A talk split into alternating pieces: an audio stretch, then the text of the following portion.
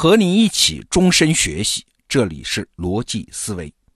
昨天我们说啊，人类的大脑本能的是要用模式化的方式思考世界的，凡事我们都想追问一个原因啊，所以我们在直觉上是很难理解什么叫做随机性的。那今天呢，我们就来聊聊什么叫做模式化的思考。那首先就得来看什么叫思考啊。我见过一个很简洁的描述啊，所谓思考就是把性状从思考对象身上剥离下来，那剥离下来的是什么呢？是概念啊，大脑通过概念的什么组合呀、推理呀，再去理解世界，这个过程就是思考。你看这个过程的关键是啥？是能把性状从对象身上剥离，抽象成概念。比如说两只苹果啊，其实你仔细去看，世界上哪有两只一模一样的苹果嘞？但是我们人类不管，我们把最基本的那些性状剥离出来，抽象成苹果这个概念，我们在思考中把它认为是同一件事情，这就叫模型化。那抽象出来的概念还可以再进一步的再抽象、再模型化啊！在这儿有一个很精彩的例子了。少年得到 APP 里面，林星浩老师做了一个给孩子的数学课，叫“数学有意思”。哎，其中就提到等号发明的意义。你别小看这个等号啊，这个符号发明出来，其实意味着人类模型化思考能力的飞跃。比如我说二加一等于一加二，哎，这在数学上没问题啊，它确实是等于。那请问中间的这个等号，它是啥意思呢？是说左边和右边是相等的，是一回事吗？嘿嘿，不对。等号的意思，那个潜台词其实是说有些东西不重要，我们忽略它。比如说前面我们说的二加一等于一加二，意思是啥？意思就是我们现在只关心加出来的结果，咱们不关心次序啊。二加一怎么会等于一加二呢？对呀，次序不一样，但是加了这个等号，就是我们忽略次序，只看结果。其实啊，我们在日常话语中用到“等于”这个词儿，就是这个含义。举个例子说，我们经常说“你谦虚过度就等于是骄傲”，那这句话的真实含义是啥？不是说谦虚就是骄傲啊，而是在说我们忽略那些表面上的态度区别。你看起来像是谦虚，但是你背后的实质你就是骄傲。哎，你看“等于”这个词儿是强调要忽略些什么。所以你看，什么是思考？所有的思考都是模型化、模式化的思考，都是一定要把真实世界模型化、模式化的。哎，那背后就是一定要把真实世界丢掉一部分。你看，这是不是很反常识啊？所谓思考的深化，居然是靠对世界认知的残化来实现的。那你说这样有什么好处呢？对得到 APP 里很多老师很多课程都提醒过你注意一点啊，人类大脑的进化它不是用来发现真理的，而是用来获取生存优势的。大脑不是用来求真的，而是用来求存的。这种模式化的思考方式啊，好处是可以节省大脑的认知资源，它不见得是正确的，但是是有效的。哎，这话听起来有点怪啊，怎么不正确还能有效呢？哎最近呢，我在读书的过程中就遇到了这么一个例子。最近我翻到了一本书，叫《日本新论》，是讲日本的啊。副标题是“墨家学说与东瀛文化”。它的核心意思就是说啊，日本从中国学了很多文化，但是它继承的可不是儒家文化，而是在中国已经基本消失的墨家文化。哎呀，我刚开始看到这本书的时候啊，觉得这个观点有点扯。哎，墨家文化在中国历史上都带有点传说的意思啊，只有很少很少的一点记载。你说日本文化继承了墨家文化，你有啥依据嘞？有什么史实吗？你考证过吗？哎，墨家啥时候传过去的？谁传过去的？传承的源流又是什么呀？这些史实都没有。哎，你这么下断言？这不是荒唐吗？但是啊，我把这本书翻完之后，哎，觉得这个说法有道理呀。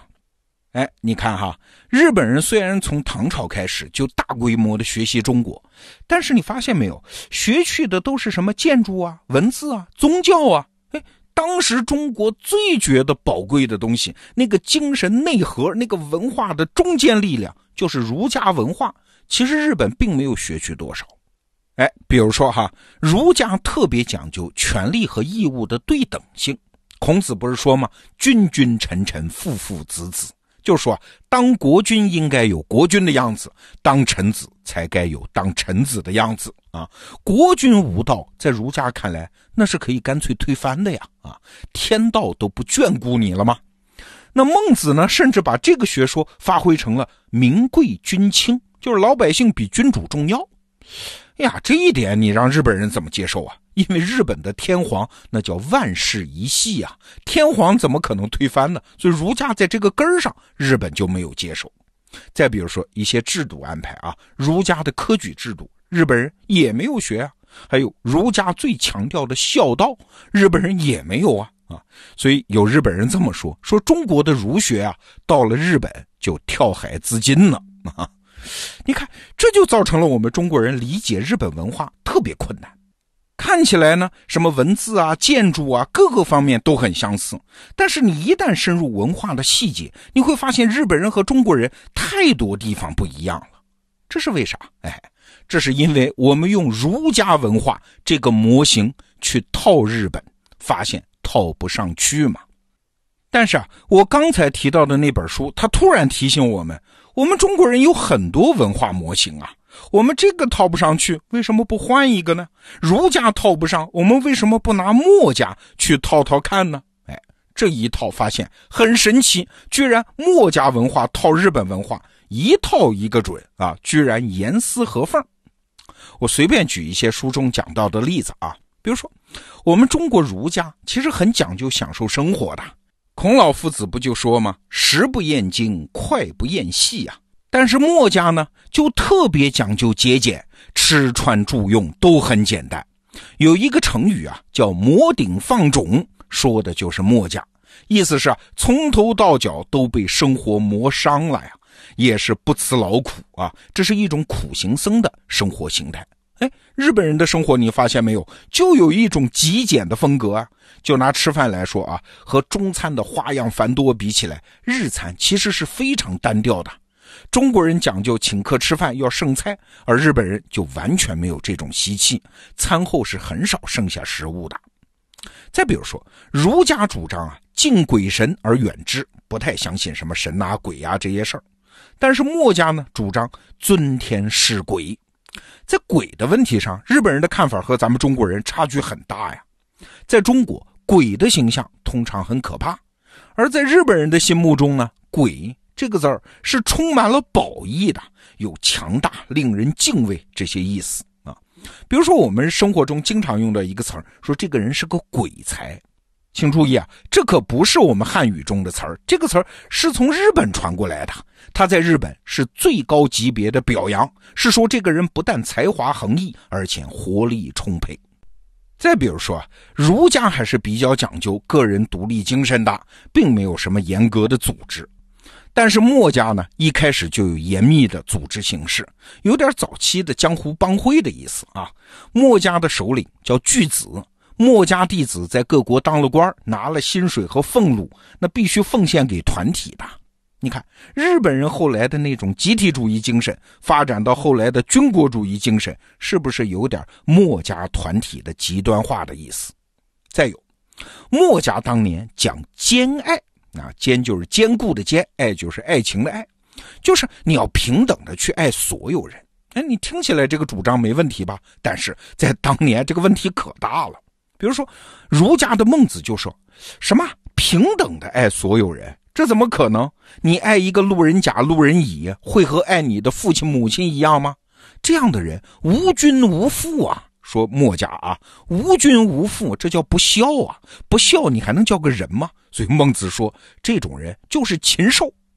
你看，儒家对墨家讲平等之爱，不讲天性之爱，不讲孝道，哎，他是骂的这么厉害的。当年儒家和墨家的争论，这是一个核心的争论点。哎，你看，日本人学中国什么忠孝节义这几个字儿当中，日本人是忠也讲，节也讲，义也讲，独独就不讲这个孝字。哎，你看，说他们是墨家传人，确实好像不太冤枉他们啊。听到这儿，你可能会觉得，呀，这个说法好像还是有点牵强附会啊。日本文化无非是在表面上和中国的墨家文化有相似的地方，你怎么能说他就是墨家的传人呢？又没有啥证据。我也觉得这个说法有点牵强附会，但是呢，这不重要。我们用儒家这个简化的模型理解不了日本文化呀。而一旦改用墨家这个简化的模型，就可以很好的解释日本文化的各种表现呢。所以，这对我们来说就是一个很好的认知工具。你看，模型的好处是，你知道了对象的一个特点，就可以根据这个模型推知它的其他特点。这当然就是节省认知资源了。这是我最近读书中遇到的一个例子啊，它说明啥呢？说明模型化是我们很重要的一个思考工具，虽然它不会把我们带向什么真理，但是它真的有助于我们把握陌生世界。你看，认知的正确性和认知的有效性，它居然是两回事儿。哎，这真是一件奇妙的事儿啊！好，这个话题我们就先聊到这儿。逻辑思维，明天见。